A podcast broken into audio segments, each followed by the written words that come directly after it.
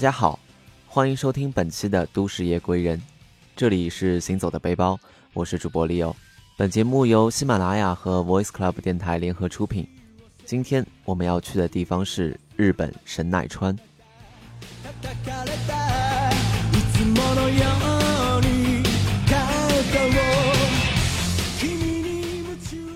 日本的国土面积虽然不大。但每个地区和县市都拥有着自己独特的文化和旅行线路，每次去都会有不少新奇的感受和发现。这次我前往了神奈川、山梨和静冈三县。可能有朋友会问，这三个县有什么关联呢？在地理方位上，神奈川、山梨和静冈彼此相连，环绕在美丽的富士山周围，所以此行也可以称作富士山三县之行。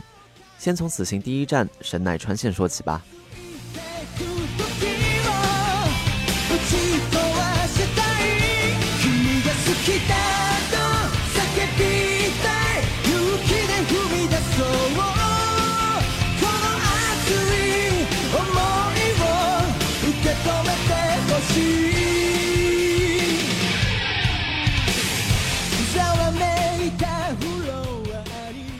提到神奈川，马上脱口而出的一定是《灌篮高手》神奈川湘北高中。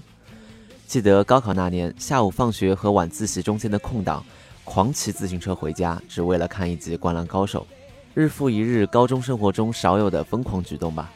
直到现在，主题曲响起，还会不由自主地哼唱几句。神奈川湘南海岸线江之岛铁路的镰仓高校前站和七里滨站。作为《灌篮高手》的取景地，也成为了神奈川众多动漫主题路线之一。神奈川紧邻东京，只有两个小时的车程，位于富士山脚下的温泉圣地箱根。古老的镰仓成都是东京周边旅行选择，当然也包括此片要介绍的横滨。我之前来，我之前来过一次横滨，去了恐怕大家最熟悉的中华街。这次去到了横滨市区内两个超级有人气的地方。和味道纪念馆和 Hello Kitty 咖啡馆。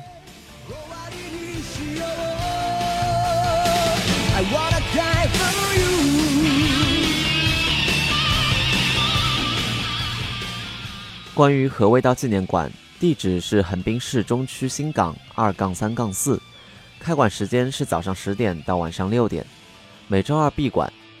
门票价格的话，大人是五百日元，折合人民币三十元左右。高中生以及高中生以下免费入馆，其中的杯面制作体验非常火爆，想参加的话一定要提前预约。乘坐横滨市营地铁，在樱木町站下车后步行十二分钟，或者乘坐电车港湾未来线，在港湾未来站下车步行约八分钟。和味道纪念馆正式名称为安藤百福发明纪念馆。安藤百福先生是方便面之父，也是日清食品公司创始人。早在1958年，他就发明了世界上最初的方便面——鸡汤方便面。1971年，安藤先生又创造了世界上最初的杯面和味道。纪念馆在讲述方便面和杯面历史的同时，更多的是让小朋友和大人参与到方便面杯面的制作过程中，以及不同馆内的互动体验，让大家感受发明发现的快乐，激发出生活的灵感和创造力。纪念馆建筑大厦的设计简洁低调，只在入口处有 Cup Noodles Museum 的标识。纪念馆的对面是横滨 Cosmo World 游乐场。进入馆内，我们看到的是干净明亮的大厅。纪念馆的整体策划是日本广告界和设计界的风云人物佐藤可士和，他也是我们熟知的优衣库和乐天集团的创意指导。我是早晨刚刚开馆的第一批游客，不到五分钟。后面就排起了长队，可见和味道纪念馆的人气程度之高。于是我赶紧冲到我的和味道工厂体验厅，先制作自己专属的和味道杯面。首先是双手消毒，之后在杯面上画上自己喜欢的图案，然后把画好的面杯送到工作人员手中。工作人员先清洁杯子内部，接着就是把面装在杯中。方便面的面饼制作也有专门的体验厅。杯面装好后，还会专门展示一下。接下来就是选汤料和菜料，有四种汤料和十二种菜料可选。最可爱的是小黄鸡菜料，因为安藤百福最初是发明的鸡汤口味方便面，所以小黄鸡成为了这里的品牌标识，处处都能看到小黄鸡的身影。紧接着，机器塑封好杯盖，热收缩膜包装，杯面就大功告成了。体验馆为了让大家方便携带，还专门设计了保护气囊，非常贴心。现在我绘制的独一无二的杯面已经在家里了，我准备永久收藏。当我做好杯面回头看时，大厅里已经是满满的体验者们。制作自己专属杯面的体验费用只有三百日元，折合人民币不到二十元，非常亲民的价格。难怪一大早就会有这么多的体验者。学习面饼制作的鸡汤拉面工厂体验厅，体验的过程是九十分钟。因为我们的时间不够充裕，所以只能隔窗相望。体验费用是五百日元，折合人民币也不到三十元。做好了专属杯面，再去二层转转。这是日清食品方便面历史板块展览厅，展厅里有超过三千种方便面。一九五八年，世界上最初的方便面诞生了，鸡汤口味。我平时很喜欢吃的出前一丁麻油面，原来一九六八年就有了。包装设计和现在的其实也没有太大的差别。还有百福研究小屋，它再现了当年百福先生制作鸡汤拉面的场景。小屋旁边还有鸡圈。小小的木屋里制作的器具一应俱全。通过一段出品小视频，知道了百福先生构想出方便面的整个过程。因为面条不好存放，百福先生有天看到油锅里正在炸制的日本传统食物天妇罗，突发奇想，是不是面条也可以炸制后存放呢？于是就有了现在的方便面雏形。一层的纪念馆商店里也有很多非常好玩的杯面设计小物。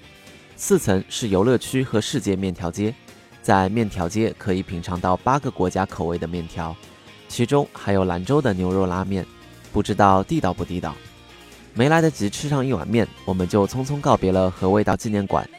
我们下一站准备前往距离不远的 Hello Kitty 咖啡馆。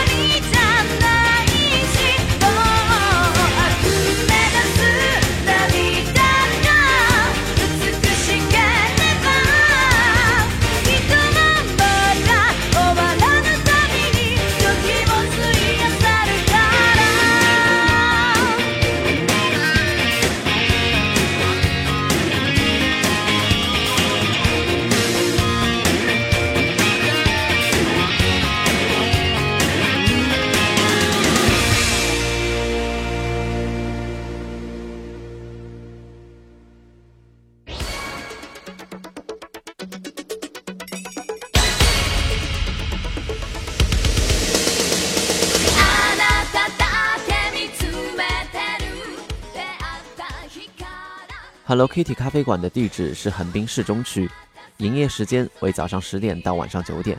交通的话，乘坐横滨市营地下铁到园厅中华街站后，步行五分钟就可以到了。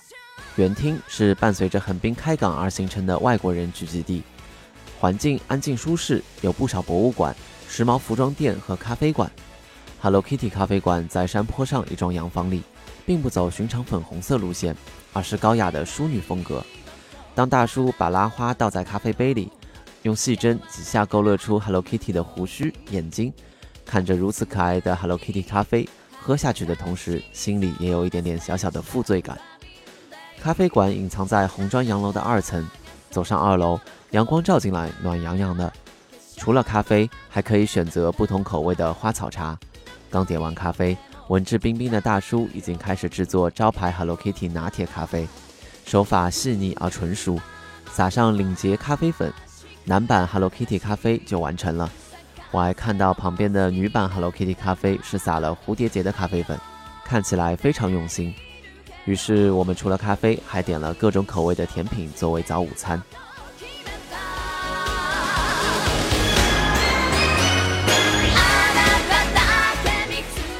关于和味道纪念馆和 Hello Kitty 咖啡的介绍就到这里。